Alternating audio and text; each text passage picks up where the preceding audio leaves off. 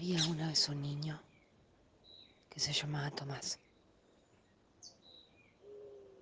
Se escondía en los árboles desde muy pequeño y siempre que podía los abrazaba. Su segundo nombre era Agustín. Le gustaba mucho cuando le decían Agu, pero no le gustaba que le dijeran Tommy. Nunca supo muy bien cómo acercarse a las niñas. Hacía bestialidades y malabares para llamar su atención. Tomás sentía una vocación profunda por arreglar. Una vez su hermana Julieta se fue de viaje y le trajo un regalo. El regalo decía, los mecánicos arreglan, los médicos curan y los artistas te tocan el corazón. Me parece que él quería hacer las tres cosas. Quería arreglar, curar y tocar corazones. A lo último lo hizo bastante bien durante mucho tiempo y quizá lo siga haciendo durante toda su vida. Lo importante es que Tomás sabe que el mundo tiene muchas heridas que hay que limpiarlo, sanarlo y dejarlo como nuevo.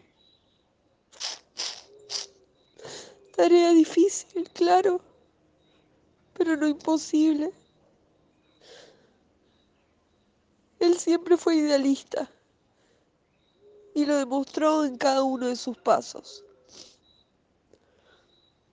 Tomás tiene debilidades, claro, y algunas cosas le generan un nudo en el pecho que no se puede explicar. No es hábil para la cocina, pero te juro que ama lavar los platos. Ama los árboles, los pájaros y los perros por sobre todas las cosas. Cree en la calle y en lo íntimo mucho más que en la tele y las noticias. Estudió periodismo hasta donde pudo y se dedicó de lleno a la poesía. Tomás siente todo intensamente. Pero si hay algo que desea en este mundo, es saber cuándo gritar y cuándo hacer silencio, cuándo acelerar y cuándo bajar un cambio.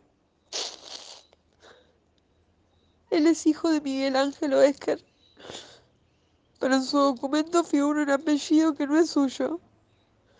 Y le hace daño verlo ahí que le digan Palermo cada vez que lo llaman. Por suerte la ley un día permitió que también puedas tener el materno. Y ahí fue él a grabar a fuego el Ferran.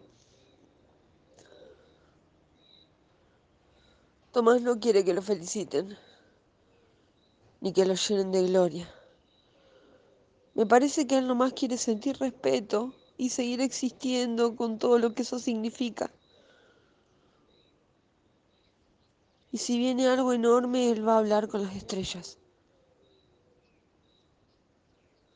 Pero sobre todo con el sol, que sale por el este, o sea, por el oriente, y le da fuerza en su mano izquierda, la que es sensible